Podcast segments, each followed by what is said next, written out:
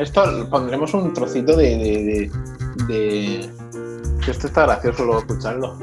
Sí, sí, podemos Tomas falsas. Tomas falsas. Porque no ha continuado.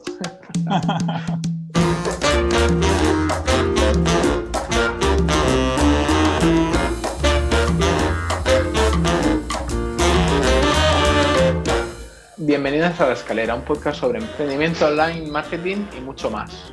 Yo soy Antonio Sánchez, desarrollador web en architect.com y al otro lado del hilo tenemos a Enrique Cortiñas, consultor de organizaciones no lucrativas en enricortiñas.com.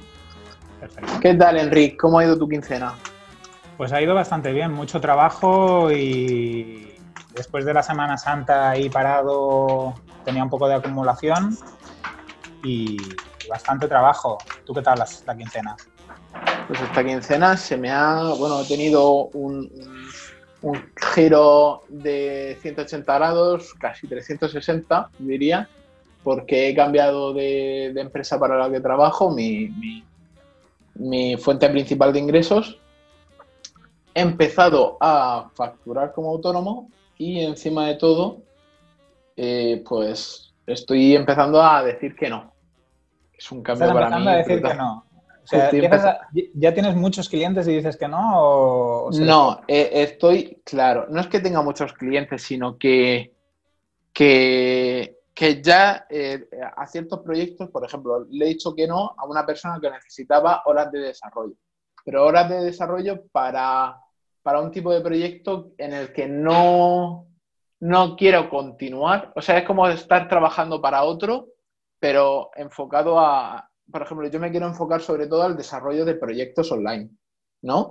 Desarrollar una web, que el cliente consiga un tráfico, que consiga unos clientes, que vaya consiguiendo unos objetivos. Y si yo le ayudaba a esta persona con su proyecto, más bien era un proyecto eh, en el que le estaba echando horas para que él pudiera lucrarse. Entonces eso es, va un poco va un poco en, controversia con, mi filosofía de trabajo.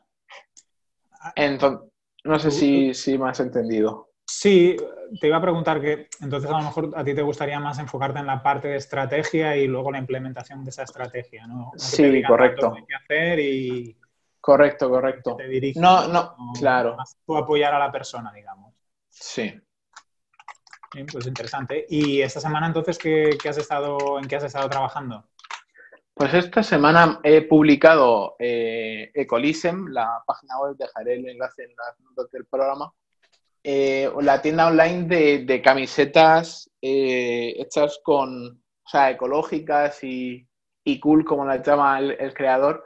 Son camisetas que, el, tejido que utilizan son 100% ecológicas, ya sea algodón reciclado, algodón orgánico o bambú o fibra de bambú y luego también el, diseño va impreso con, tintas biodegradables y se hace una a una a mano en un taller en, España.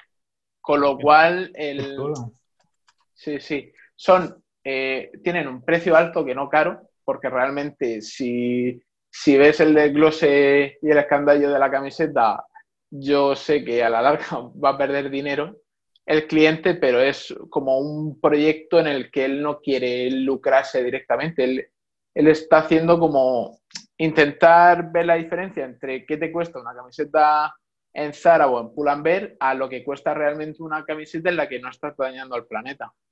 Claro, y en eh, la que tienes mano de obra nacional, ¿no? Que también el salario y las condiciones son diferentes de las de bueno, Zara y otras tiendas. Correcto. Y luego el... ¿Esto que más montado con WooCommerce y así? Está montado con WooCommerce. El tema es Storefront, porque yo cuando monto un... Lo he intentado de mil maneras y siempre, siempre, siempre termino volviendo a Storefront como tema principal en, en para cuando hago una tienda online, correcto. Pero el, como el cliente ya tenía una versión previa de la web hecha con, Elementor, intenté reutilizar muchas cosas, lo que pasa al final las he tenido que ir haciendo de, nuevo. Pero sí, en, tiene una capa de Elementor muy importante. ¿Y qué tal te has sentido con Elementor si no habías trabajado con él? Sí había trabajado y me parece muy limitante, sobre todo con, viniendo del, desarrollo a medida y, las opciones que te da. Es verdad que en los últimos seis meses ha evolucionado de una manera bestial. La libertad cada vez es mayor, pero sigue, sigue estando ahí un poco limitado. Ese es el motivo por el que tuve que recurrir de nuevo a, a Storefront, porque a la hora de maquetar las páginas de producto eh, con, con Elementor a secas estaba muy limitado. Y si te vas a... No te vas ajustado al esquema de Elementor, ¿no? Que a lo mejor algunas cosas no te daba espacio.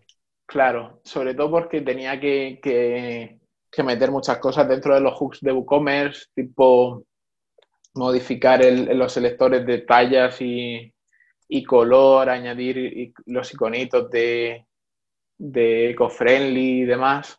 Y, y, al final Elementor mm, no deja de ser un, constructor visual, de aquí tenía que atacar directamente a, lo que es el, la plantilla de, WooCommerce. Qué interesante tú, pues la, tienda la estoy viendo ahora y es súper chula, ¿eh? Te ha quedado genial. Sí, sí, nos ha costado ponernos de acuerdo. Esto es lo típico de, de él cuando me conoció y me dijo, bueno, tal, pero que sepas que soy un poco tiquismiquis. En cuanto a que luego voy a ir diciéndote esto un píxel más arriba, un píxel más abajo, pero el, chico, vamos, un, encanto, un amor y, y, lo hemos hecho, vamos, yo con muchas ganas. El, de hecho, se ha alargado el proyecto varios meses, pero he terminado contentísimo. Y bueno, ahora llega la, la ahora seguiré en, en mayo, seguiré con la segunda fase del, del proyecto y es que eh, implementar una zona en la que los diseñadores puedan subir sus diseños y llevarse un porcentaje de las ventas de, ese, de, la camiseta con su diseño. Qué chulo, espectacular. Y aparte mm. tiene un vídeo ahí en parte central, pero la web carga rapidísimo, o sea que... Sí, no, está, está relativamente optimizada. Sé que, que Elementor es un, un cacharro un elefante con, armadura, pero bueno, lo, hemos, eh, el, servidor va rápido, hemos cacheado todo lo posible, sí, sí. El vídeo está tirando de, YouTube, por supuesto. Entonces, pues ahí tirando de, para arriba para abajo hemos conseguido que, vaya rápida la web, que móvil se vea muy bien, hemos ido ahí perfilando y, y adaptando todo para que se vea bien. Y ahora moverla. De hecho, estoy todavía un poco preocupado porque no se está indexando a la velocidad en la que me gustaría y, lo, o sea, estoy un poquillo preocupado, pero bueno, poco a poco. A lo mejor también es por que hay poco contenido todavía, ¿no? No, sí que tiene 122 URLs. Sí, sí, tiene muchas entonces, sí, sí. Sí, de hecho tiene, tiene contenido de... Como, no veo, blog, ¿sabes? está, en, está en el... Porque esta decisión la tomé, el blog lo tienes abajo, en, para aprender, en el footer, ah. tienes las categorías. No tienes directamente un blog, porque claro, lo que nos interesa a nosotros es vender, vender nuestros productos y vender los diseños que tenemos. Claro. Entonces, por eso se centra mucho en, el producto y, y en los diseños. Los diseños están hechos por diseñadores, por ejemplo, Oscar Jiménez es, es a ver, lo, estoy leyendo para no equivocarme, es un, diseñador de portadas de discos eh, y portadas de revistas. No, no, las ilustraciones son súper chulas. Está, vamos, a, a mí me flipa también el proyecto porque encima el chico este es productor musical y ha, tenido la suerte de conocer a mucha gente mucha gente que ahora intentaremos que nos eche una mano en la difusión del proyecto y demás. Así es que en, ese aspecto esperamos que salga que salga bien también ahora la parte que, nos toca de, difusión y, de mover el, el, proyecto. Ahora, cuando tienes un buen producto es más fácil. Ah, sí. Y cuando tienes los contactos. También, sí, sí sí, sí. Muy chula, felicidades. ¿eh? Y venga, ¿qué, novedades más tienes de la quincena? Más, más temas. Eh, analítica web, te comenté que, iba a probar a hacer analítica de, en una web de captura de leads. Y básicamente lo que llegué a conseguir fue que esto nos lo pedían en, los jefes nos pedían saber exactamente eh, qué porcentaje de leads entraban eh, por qué medio. Entonces, tú directamente con, con, Analytics sin hacer nada, y si en tu formulario pones una página de gracias, puedes saber, por ejemplo, dónde, por qué fuente o medio te, está entrando un, un, usuario que termina en la página de gracias. Pero lo puedes saber, o sea, sabes la fuente o medio de esta última sesión, no puedes ver el histórico. Entonces, con la atribución de objetivos a los formularios de Gravity Form, por ejemplo, como en mi caso, con, los eh, eventos, decir, de Analytics. Con los eventos de Analytics y atribuyendo un valor a esos eventos, un valor monetario. Ahora te explico cómo hice el cálculo de ese valor, pero, pero la idea es esa de que en base a... Voy a buscar aquí, que lo tengo escrito, y ahora te leo cómo se hizo el, cálculo del valor que se le atribuía a cada lead, pero es muy fácil de calcular. Y entonces, en base a eso, pues puedes directamente desde los leads, puedes hacer una previsión de, ingresos, cuánto voy a ganar ese mes en base a unos leads y al tiempo media de, conversión. Ah, pues, pues no lo tengo. Pensaba que lo tenía escrito, pero no. pero más o menos resumiendo, el valor se le daba, por ejemplo, si en este tipo de formulario tengo una media de 100 leads al mes y de esos 100 leads convierto 20 por un valor medio de 2.000 euros, pues 20 por 2.000 son 40.000, 40.000 entre 100, 400, em, pues a 400 el valor del lead.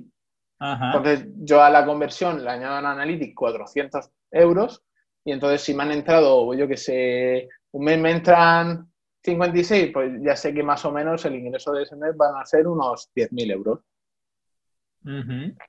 Además, con lo de los objetivos, en lo del canal de atribución, tú puedes ver el, el, panel que ha seguido. Si la primera vez ha entrado por directo, si ha entrado por display, si ha entrado por social, si ha entrado por AdWords. Y si estás haciendo campañas, también puedes ver por qué campaña te ha entrado, ¿no? Correcto. Pero eso ya es, sí, sí, sí, sí, correcto. Sería en ese sentido para también analizar cuál es el, el sistema que os está funcionando mejor en las conversiones al final. Correcto, correcto. Y también para ver también te sirve para cuánto estás gastando en un lead. Bueno, pero eso yo te estoy hablando desde la parte de, atribución de objetivos y, y, eventos, porque yo sé que solamente con AdWords Tú puedes saber qué campañas te están funcionando mejor, qué coste están teniendo tus leads, todo eso sin, sin meterse en Analytics, pero cuando los combinas, tienes la potencia esa de decir, pues, pues estoy gastando tanto dinero, pero en realidad estoy convirtiendo solo a medio gas. O estoy convirtiendo, o pensando yo que, que, estoy convirtiendo un montón de por display, pero en realidad lo que estoy captando es por orgánico. ¿Qué pasa? que luego les estoy haciendo remarketing y al final estoy captando por remarketing. Entonces tengo que invertir más en remarketing. Ostras.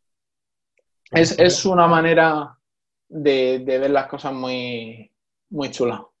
Y tú has estado eh, configurando toda la parte de Analytics. Correcto. Configurando la parte de Analytics, haciendo pruebas, porque ya te digo que al principio, pues yo qué sé, le daba le daba objetivos a todas las a toda la interacción que tenía el usuario de, en la página web. Por ejemplo, yo hacía cálculo de, por ejemplo, si ha llegado al, al 50% de scroll en la página de producto, pues va a convertir más, pero al final es un lío y entonces lo, lo dejé exclusivamente que, es, que considerara como objetivo cumplido el, el que enviara el formulario. Y en base a eso ya hacer los cálculos.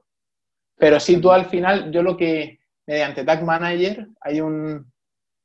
Ahí tú puedes atribuirle a, que lanza un evento de, Analytics a casi cualquier acción. Por ejemplo, ve este, esta sección de, la página o pincha en tal objeto o hace un scroll hasta el 50% o, pasa tanto tiempo viendo un vídeo. ¿Sabes? Tienes un montón de activadores directamente con, Contact Manager que los puedes ir utilizando a tu, a tu, a, tu convenio. Y por eso es, muy importante el, definir, el, establecer objetivos y KPIs, que eso ya lo hablaremos en el tema central de hoy, de analítica web WordPress, para, para eso, porque tú al final, dependiendo de tu, de tu de tu producto, de tu, de tu web, que, cómo estés haciendo las conversiones en tu web, pues tendrás unos objetivos diferentes y unos indicadores de conversión también diferentes. Y también de tu modelo de negocio, al final, si ganas más por cliente, menos, ¿no? También. Claro, si. producto. También, correcto. Muy bien, muy interesante. Pues a ver si luego en el tema central nos, das una buena masterclass. Sí, intentaré aclarar las cosas. Y bueno, también decirte que, bueno, ya lo he comentado así por encima, pero que ya no estoy trabajando en Claudio Galeno en los institutos, sino que ahora estoy más dividido. Antes estaba en, la jornada completa en Claudio Galeno y ahora estoy dividido entre, por un lado, Movisoft, que es la empresa esta que desarrolla software para TPVs, para negocios, de, de venta de productos pequeños, bueno, pequeños, eh, sí, para tienda final, por así decirlo, y también restauración, para restaurantes, bares, discotecas. Entonces estoy ahora mismo trabajando para ellos y para, y para una empresa que es eh, desarrolladora de, o sea, ellos son fabricantes de paneles LED, pero están eh, localizados en España. ¿vale? El fabrican, o sea, fabrican en, España, en, Murcia. Y eso es, o sea, empecé ayer y me flipa que tengan la capacidad en el año en el que estamos de estar compitiendo en, producción con, China. de hecho, hay pocas empresas, correcto, hay pocas empresas que, se pueden permitir el tener la producción aquí en España. Por eso me gusta mucho esta empresa por la filosofía que tiene el, el fundador, el, jefe, y por, y, por, y por el hecho de que intente llevar a flote una empresa que de hecho no, no les va mal, vamos. Tienen muy pocos trabajadores, pero, pero tienen encargos y, se fabrican y se diseñan aquí en España. Bueno, a veces si te llega suficiente y no te hace falta tener ni muchos trabajadores ni mucho volumen de, negocio. ¿eh? A veces... Claro, al final es, lo, que quieras crecer también. Claro, sí, sí. Y, hoy en situación.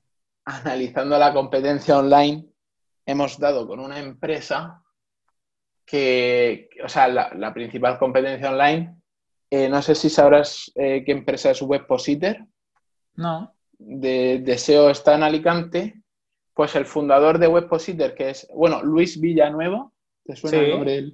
Luis Villanueva trabaja en, en, Webpositor y Iñaki Tobar también trabaja en Webpositor. Iñaki Tobar es el SEO de Webpositor. Pues el, fundador eh, es también fundador de, una empresa de, pantallas LED de gran tamaño y es competencia directa nuestra. Y tienen una red de páginas que están mandando autoridad a la página principal brutal o sea, tienen un trabajo. SEO a tope. Tienen un trabajo de SEO que, se te cae la mandíbula. De hecho, y está muy bien hecho. Que yo estaba diciendo, bueno, ya, ya me puedo retirar, pero no. Me, apetece enfrentarme a los grandes. Esto es como cuando ah. él. Se lo he dicho y digo, esto es cuando el español se enfrenta al Barcelona y les gana. Sí, aparte esto a veces no hace falta que todos no podemos estar los primeros y a lo mejor siendo el cuarto ya te funciona también, ¿eh? O sea que Sí, sí, y además que, viendo las, estadísticas que tienen, mm, veo muy posible el, mejorar bastante. Y es un proyecto que, ya te digo, el, jefe me encanta su mentalidad y tiene un producto que dice, este producto hay que venderlo como, como vende Apple sus productos.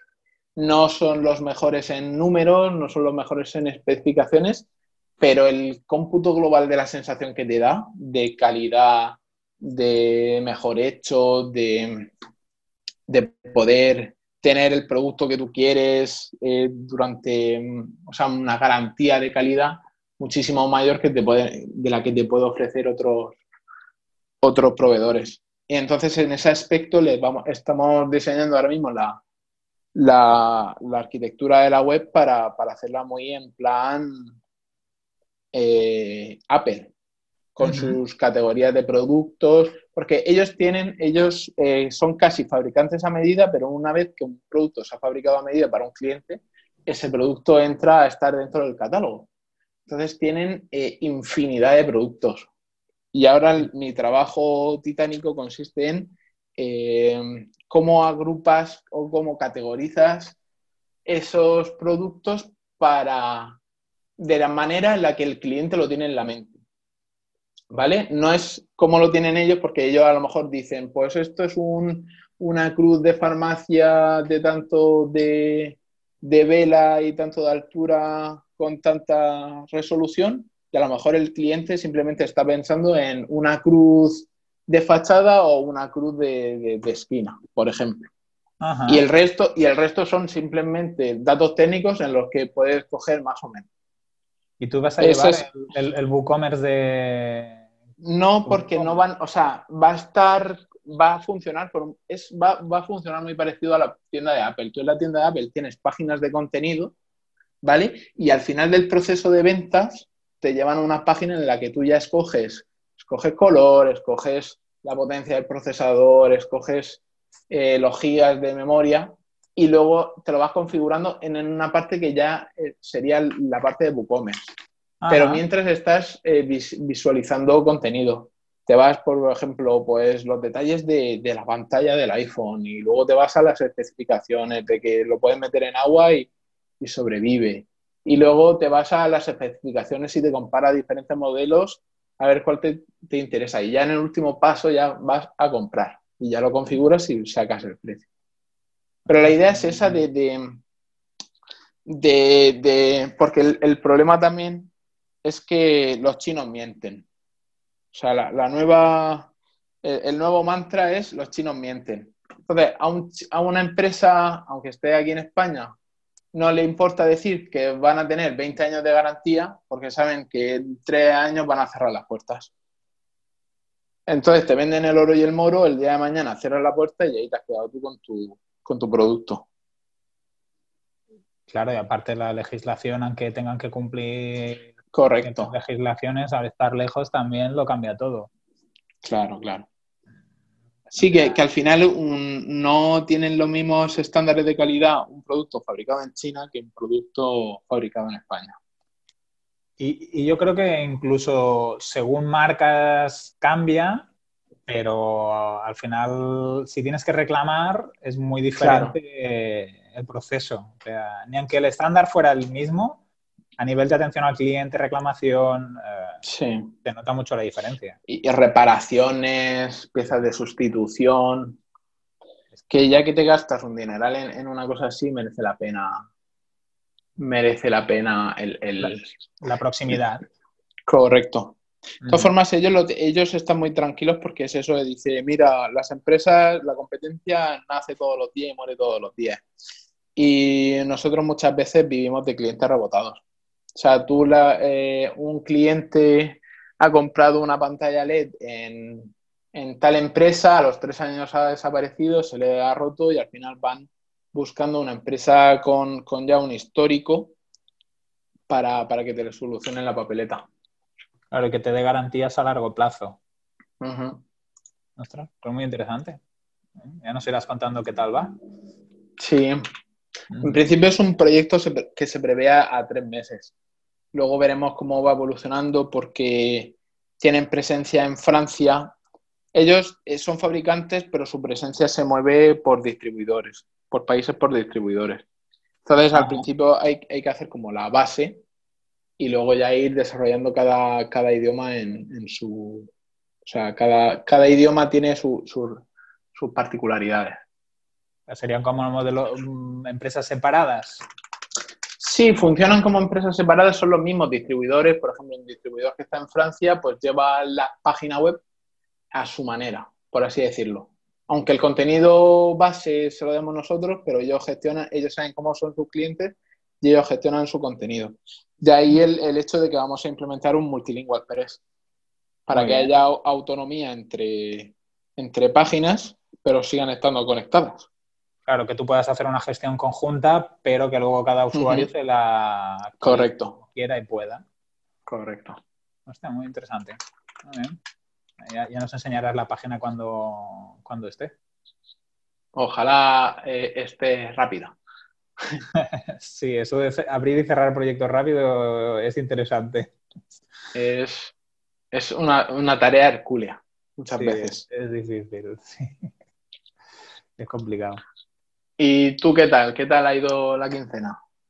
Pues he, seguido trabajando en la extranet que comenté hace 15 días. Eh, hemos ido implementando algunas mejoras. el, el, plugin que estamos utilizando, el, WordPress Customer Area, ah, tiene una opción de, como de chat y así. Hemos estado haciendo la implementación de, de, la parte de chat porque era una cosa que nos pedían, aparte de poder compartir documentos y PDF.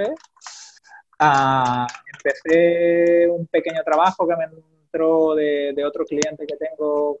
Me llegó un lead por otro cliente y, y, la verdad que esto que estabas comentando de decir que no, en estos momentos eh, eh, pensaba, ostras, tendría que haber dicho que no, porque era, era una cosita muy pequeña. Me pidieron, una, es una web de, de una organización que trabaja haciendo formación, ¿no? Y querían cambiar la, la, página de equipo y me dijeron que era cambiar las fotografías y así. Yo al principio pensé, bueno, esto pues es rápido, fácil, no hay mucho inconveniente. Le pedí a, a la persona responsable de la organización si me dejaba ver el admin de la página y como, pues, como todavía no nos conocíamos y así, pues lo hicimos a través de, de Zoom. Y cuando hice la revisión con la persona, ella me estuvo compartiendo su pantalla, estuve viendo, vi que había cosas por actualizar, muchas, pero bueno, eso ya es normal casi. Y me fijé que tenía Visual Composer, pero que estaba actualizado. Y dije, bueno, si está actualizado el Visual Composer, seguramente la página de equipo está maquetada con Visual Composer, pero está, está actualizado, no, no me va a dar por saco. Y cuando empezaba a trabajar con la página, pues el Visual Composer es el de hace cinco años, lo que no indica que no está actualizado cuando no sé si es alguna historia que le han que le han tocado el código para que no se viera que no estaba actualizado y tal, pero es una versión muy antigua. Y con el cambio de Gutenberg y, todo, eh, cuando empecé a trabajar no conseguía maquetar las páginas, no, no conseguía cambiarlas las imágenes, ¿eh? que era como la parte sencilla, ¿no? Sí. Y dije, ostras, intenté actualizar el, Visual Composer, pero entonces la página se iba toda, como meten shortcuts, pues estaba ahí todo lleno de shortcuts y, y al final he tenido que maquetarlo instalado Elementor, que como practicaba mal, por no tener que maquetarla toda la página de nuevo en HTML y CSS, porque tampoco el presupuesto no estaba como para, como para maquetar, claro. A mano, sí, sí. Qué, locura. Un rollo, la verdad. Yo por eso siempre digo, directamente en el caso de heredar un proyecto, casi siempre digo que no o directamente cobro el doble, porque lo que el cliente te dice luego es, luego es el doble, siempre es el doble. Sí, no sé qué, pasa. he, pecado, de novato, eh, la verdad, ahí. Siempre te la, te la quieren no jugar y heredar un proyecto es eso, que no sabes cómo está, no sabes qué te vas a encontrar, no sabes qué han hecho por detrás en el código, es, es muy difícil.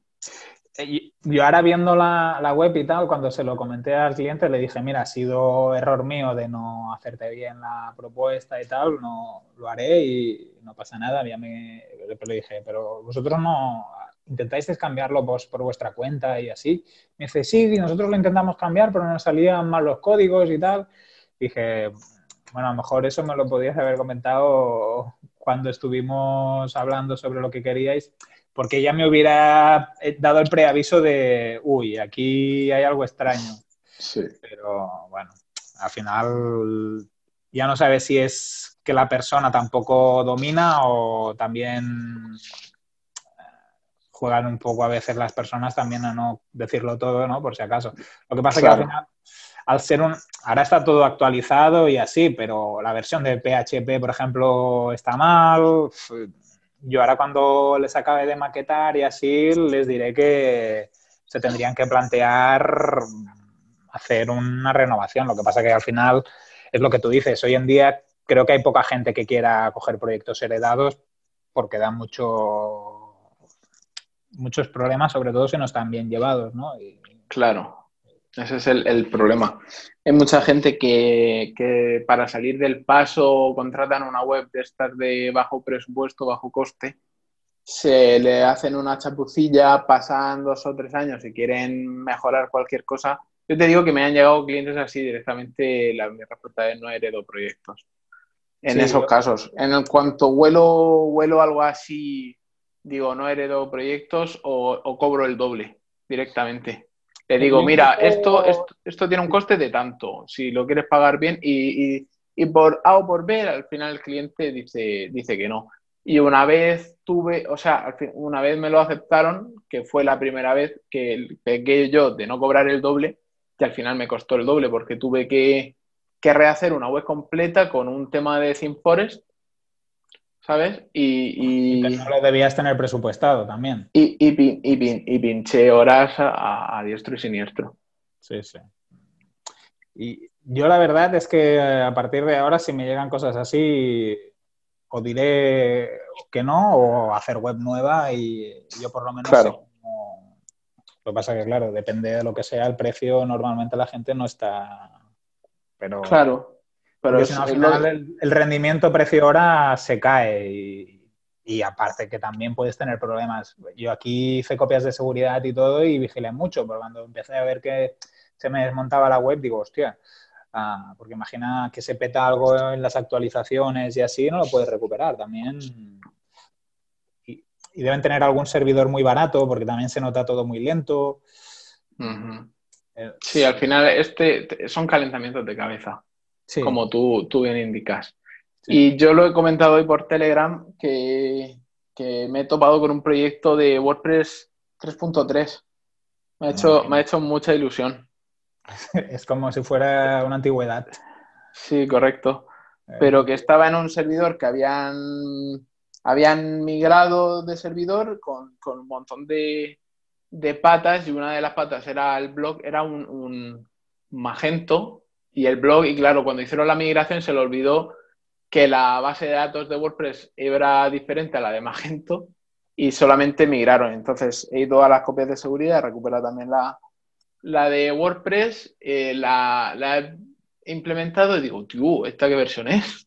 Era una 3.3 y el caso es que no hemos podido hacer absolutamente nada. He tenido que, de hecho, recuperar tres veces la, copia de seguridad porque nada más que el hecho de, de intentar loguearme al panel de admin me estaba modificando los archivos y, daba errores que no conocía.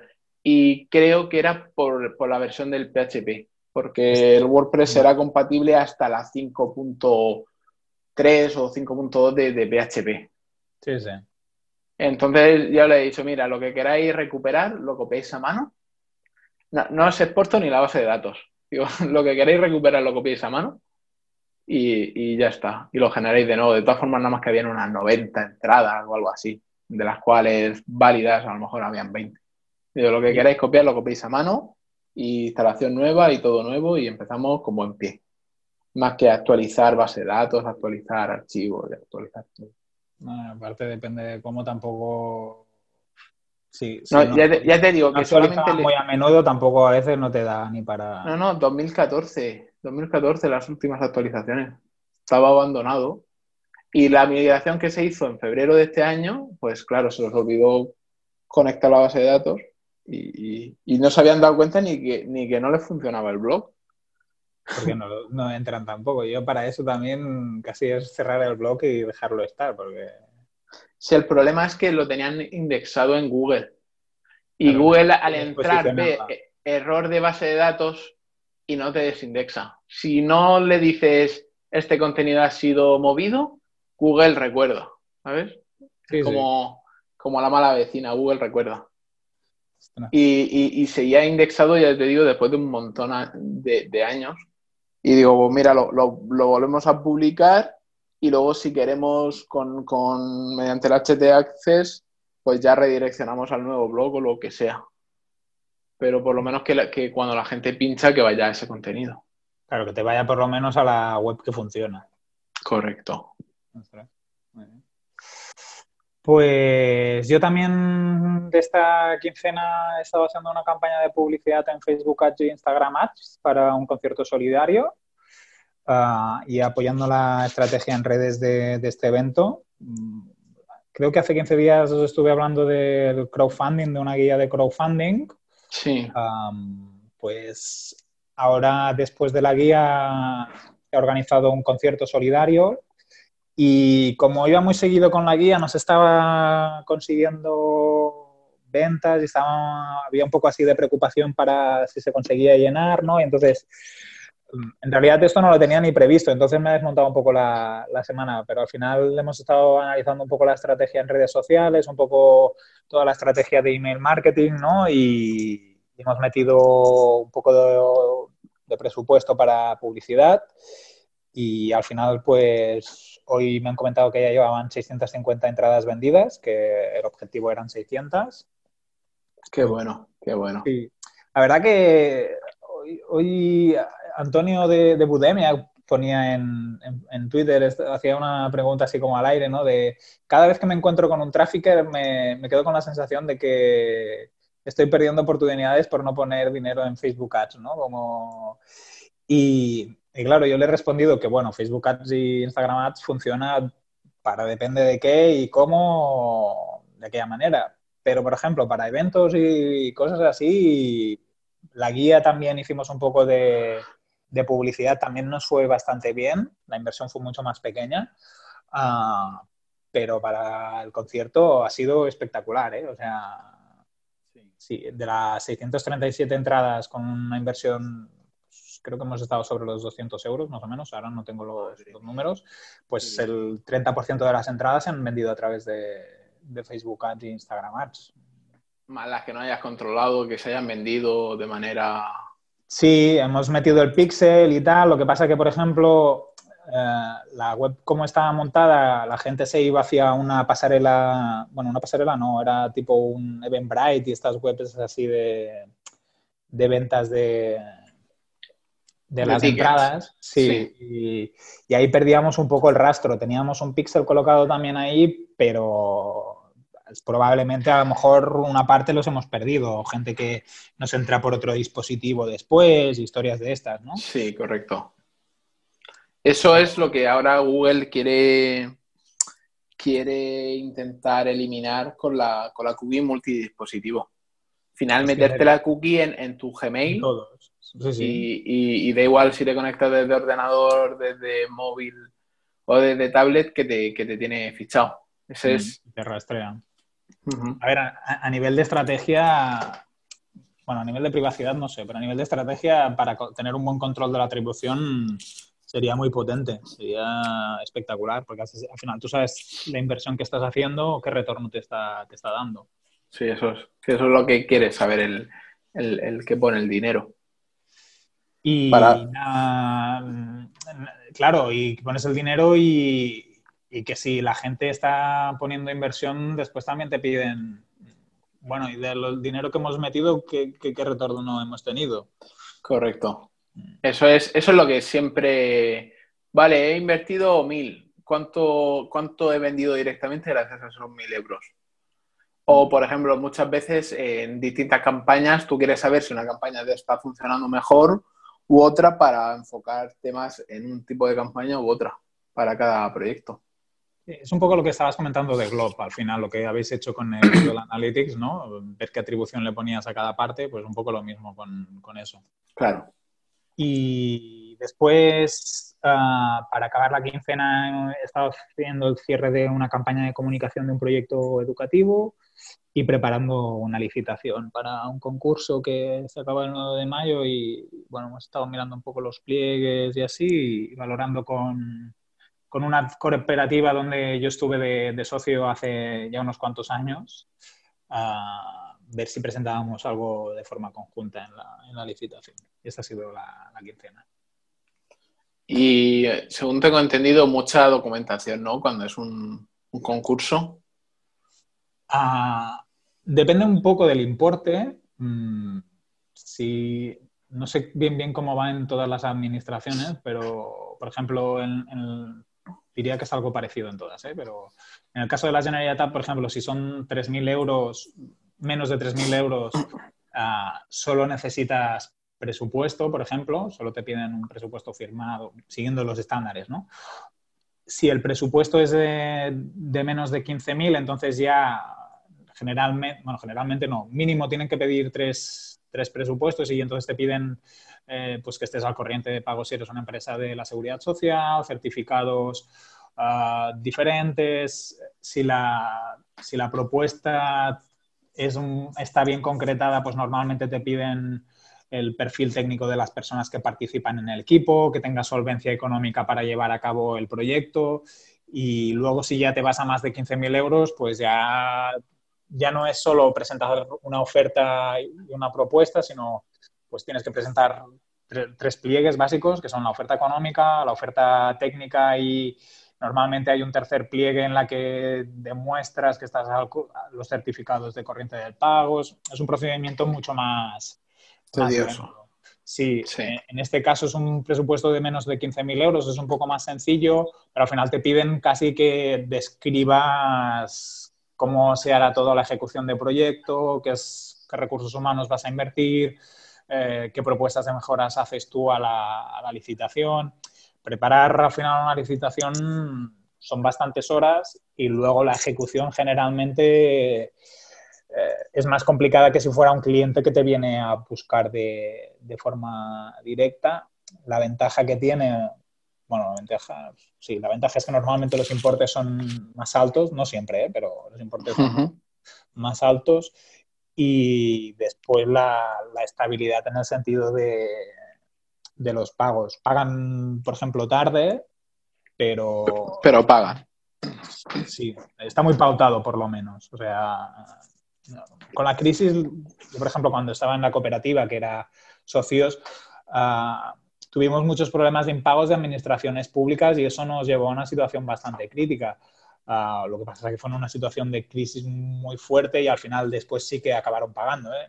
En un privado, si el privado al final hace eh, una suspensión de, pagos o un concurso de, de acreedores, ¿no? no sé si a lo mejor llegas a, cobrar, ¿no? Y eso con una administración creo que es más difícil. Lo que pasa que los, los tiempos y todo el punto burocrático que hay detrás, pues hay que, hay que controlarlo y necesita tiempo, necesita dedicación. También son... Yo trabajo con ONGs y administraciones públicas, ¿no? La exigencia de administración pública en general es más alta. La relación es diferente, es diferente de, con una organización sin ánimo de lucro. No sé si se podría comparar con un particular y administración pública. Sí. Pero es interesante, ¿eh? O sea, yo como parte de un posible, a nivel de balanceo en, mi idea de modelo de negocio, tener un porcentaje público y un porcentaje privado es algo que tengo ahí en el horizonte y que me gustaría irlo trabajando porque creo que te da un punto también de reconocimiento y reputación pública. ¿eh? Sea, y, creo que también estabilidad a largo plazo, porque una vez que te enrolas en una administración, por ejemplo, estoy hablando del caso de, de Artesans, que ellos tienen clientes públicos y al final te, te quedas mm, bastantes años ¿no? Con, con, ellos. No solamente es el proyecto inicial, sino que si te gustan ya o siempre sale proyecto nuevo. Sí, hay, el tema de la selección de las ofertas, que, que, va muchas veces por presupuesto, pero en las valoraciones siempre hay una parte técnica. Normalmente los presupuestos valen un 50% de los puntos. Si estás un poco en precio de mercado, haces alguna buena mejora y tal, puede ser que te lo lleves. Y luego pasa que muchas licitaciones son prorrogables. O sea, por ejemplo, yo he conseguido una licitación, es un ejemplo, ¿eh? no, no, digo que me haya pasado, para el 2020 a puede ser que ese contrato sea prorrogable, o sea que en el 2021, si la administración decide que quiere continuar conmigo como licitador eh, o proveedor, eh, simplemente tiene que hacer un trámite administrativo y, se te alarga el contrato automáticamente un año más. Luego, al final, de aquí tres años, a lo mejor tienes que cambiar, ¿no? Pero claro, contratos, tú ahora hablabas, en tres meses quiero acabar el contrato, tiene la ventaja de que abres y cierras proyecto, ah, tiene la parte negativa de que te obliga a estar buscando clientes, ¿no? Que al final tienes un cliente de un año completo y que sabes que a lo mejor te va a dar dos o tres años más de prórroga a nivel de estabilidad ah, empresarial. Ah, sí. Es, mentalmente yo creo que te da, te da tranquilidad. Sí, correcto. Tiene la desventaja esa, ¿eh? de que todo es más largo, que tienes más exigencias administrativas y burocráticas, pero claro, hoy en día poder decir que tienes un mismo cliente tres o cuatro años seguidos o dos años, yo creo que es muchísimo tiempo y, y que a nivel profesional se habla mucho, ¿no? De que es negativo atarse o los porcentajes, ¿no? Joan, por ejemplo, en tu podcast dice, no más del 10%. Por cada cliente, claro. Sí, yo, lo veo hasta exagerado, pero bueno, no sé, a lo mejor tienes razón por, su filosofía de empresa. Si al final tienes un cliente que es tu, un 30% o un 25%, no creo que sea crítico. Y si la estabilidad que te da ese 25%... Eh, sí, sí, pero pero a mí me gustaría saber qué porcentaje es el cliente de, la plataforma de cursos. Si el día de mañana se le cae o lo que sea, ¿cuánto dinero pierde de su porcentaje global? Claro, él sí cuenta que cada, cada suscriptor es un cliente, pues es poco, pero claro, si lo suma todo, a lo mejor... Claro. Sí que es mucho. Yo un día por curiosidad estuve calculando el número de facturas y hice un cálculo mental, lo que pasa que no sé si, eh, si era realmente exacto. Eh, porque tú, a ti te factura, ¿no? Eh, boluda. Sí, sí, sí. Lo que pasa que no, no a todos le facturan, ¿eh? No, y supongo que tiene otros clientes que no son directamente los de suscripción. Correcto. Y los tendrá, si no tiene dos líneas, o sea, si no tiene dos, dos tiradas, pues le sale... o sea, no, el cálculo ese no es, no es real 100%. Mm. Yo creo que cada uno tiene que estar un poco cómodo con lo que tiene.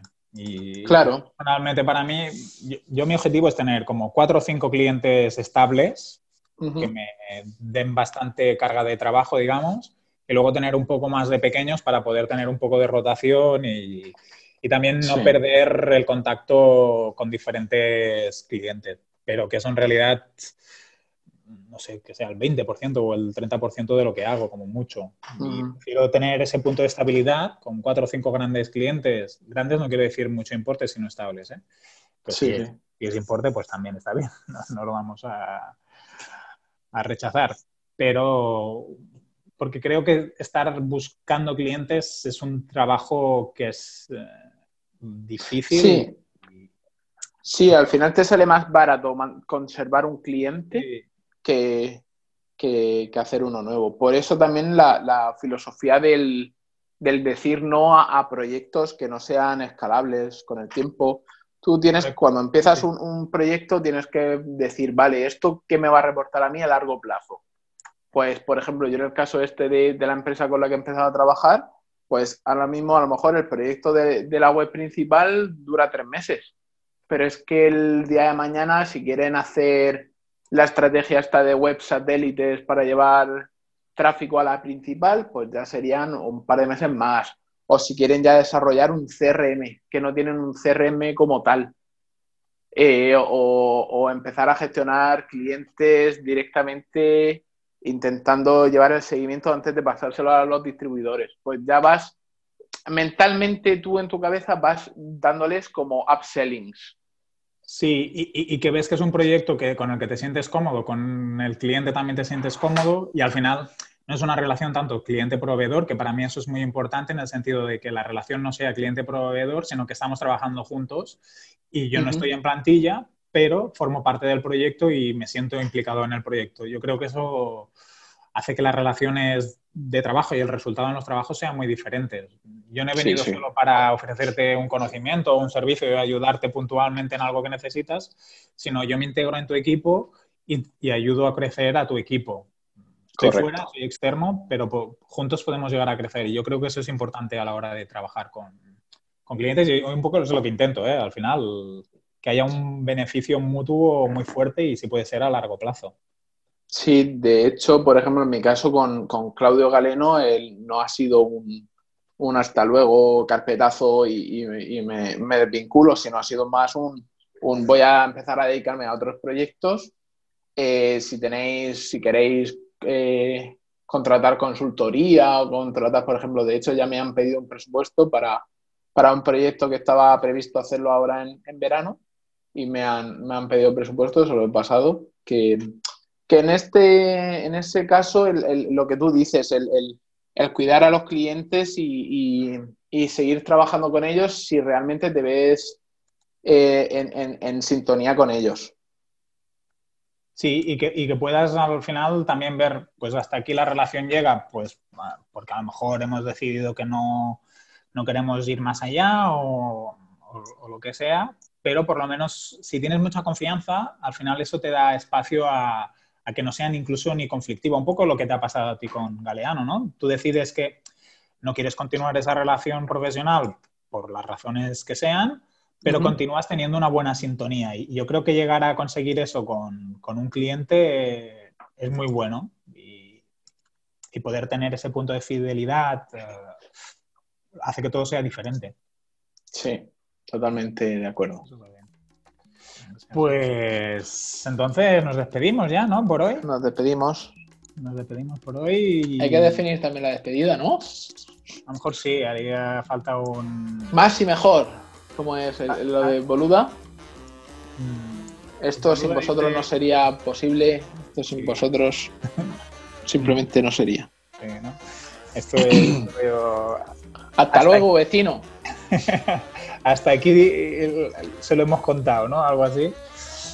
hasta luego, vecino. Pues despedida de Zaguán. Pues venga. Bueno, vecino, que, tengo que hacer la cena para los peques. Muy bien, me parece muy bien. Pues entonces sería hasta luego, vecino. Nos vemos otro día, ¿no? Algo así. Hasta la próxima semana. Nos vamos viendo, o por aquí. Sí, nos vamos, vamos hablando. Vamos hablando. Esa es buena.